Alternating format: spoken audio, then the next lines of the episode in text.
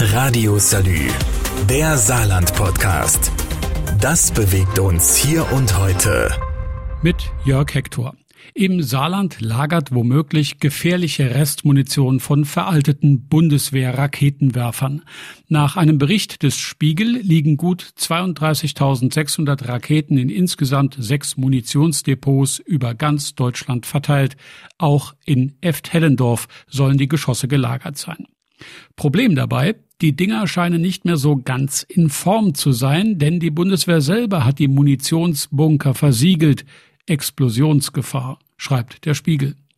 Die Landtagsfraktion der Saarlinken hat den Artikel auch gelesen und macht sich Gedanken, was mit den Raketen an der Grenze zu Luxemburg passiert, sagt Barbara Spaniol. Und zwar soll die Landesregierung einmal offenlegen, seit wann sie von dem Problem wusste oder ob sie überhaupt nichts gewusst hat, wie viele Raketen, alte Munition in Eftellendorf gelagert wird, welche Gefahren möglicherweise bestehen, auf welche Weise und wann in der Nähe äh, des Bundeswehrmunitionslagers eben dann die Bevölkerung äh, informiert worden ist. Wahrscheinlich noch gar nicht. Wobei das für die Bürger der umliegenden Gemeinden und Gehöfte sicherlich ganz interessant wäre. Es hat nämlich einen Grund, warum die Dinger für die Soldaten selber zu heiß geworden sind. Nach einem internen Bericht der Bundeswehr heißt es, die Raketen schwitzen Nitroglycerin aus, das könnte dann wohl auch andere ins Schwitzen bringen, denken sich die Saarlinken und verlangen Rechenschaft. Wir haben also eine Sondersitzung von Innen- und Umweltausschuss beantragt. Das wird am Donnerstag um 15 Uhr stattfinden. Wir wollen also unbedingt Aufklärung zur Lagerung der Raketen und der Munition äh, im Bereich Eft-Hellendorf. Warum die Restraketen überhaupt noch da sind und wofür sie eigentlich gedacht waren, ist mein Thema im nächsten Teil. Radio Salü, der Saarland Deutschland Podcast. Das bewegt uns hier und heute. Täglich neu. Mit Jörg Hector. In Eftellendorf an der Grenze zu Luxemburg liegen möglicherweise Raketenrestbestände der Bundeswehr und gammeln vor sich hin. Das Problem scheint zu sein, dass die Dinger mit dem Alter undicht werden und Teile ihrer gefährlichen Treibladung verlieren.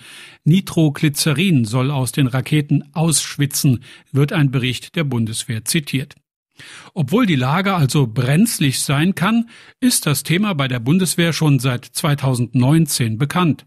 Die Saarlinke fragt deshalb nach Verantwortung, sagt Barbara Spaniol. Dass das Problem im April 2019 schon festgestellt worden ist.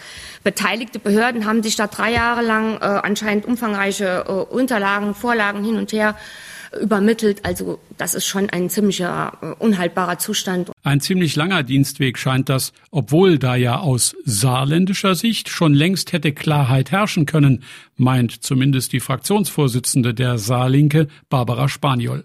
Wir haben ja auch festgestellt, dass Frau Kramp-Karrenbauer zu der Zeit noch Verteidigungsministerin war.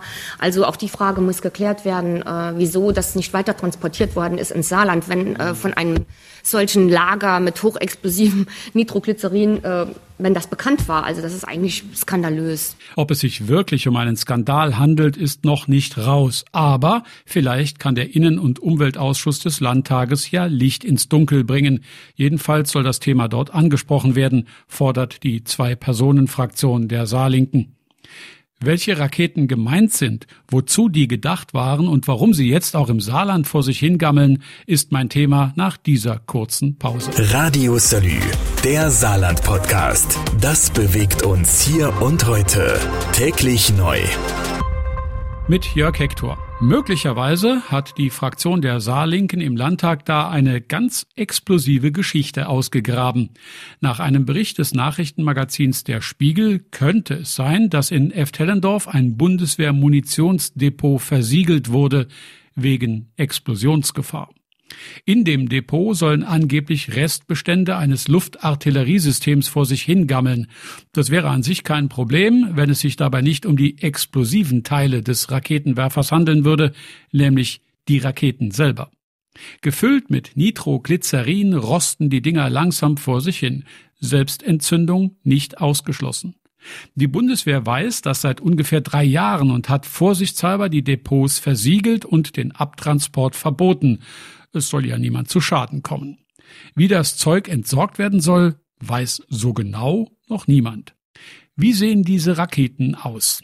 Die Dinger haben einen Durchmesser von 11 Zentimetern und sind etwas über zwei Meter lang. Sie wurden für einen Raketenwerfer gebaut, der auf einem LKW montiert überall hingefahren werden konnte. Ausgesehen hat das Teil so ähnlich wie eine Stalin-Orgel und im Grunde hat es auch so funktioniert. Eine Einheit konnte 144 Raketen in nur 18 Sekunden verschießen und hatte damit eine Splitterwirkung von über 860.000 Stahlkugeln und Minen. Die Raketen wurden für Ziele in neun bis 14 Kilometern Entfernung eingesetzt und konnten mehrere Hektar Land auf einen Schlag mit einem Stahlgewitter überziehen. Weil die Bundeswehr dieses Luftartilleriesystem Ende der 90er Jahre in Rente geschickt hat, die Munition aber nicht verbrauchen wollte, liegt das explosive Arsenal von über 32.000 Raketen jetzt auf sechs Standorte in Deutschland verteilt. Einer davon liegt im Saarland. Radio Salü, der Saarland-Podcast. Jeden Tag neu, auch auf salü.de und überall, wo es Podcasts gibt.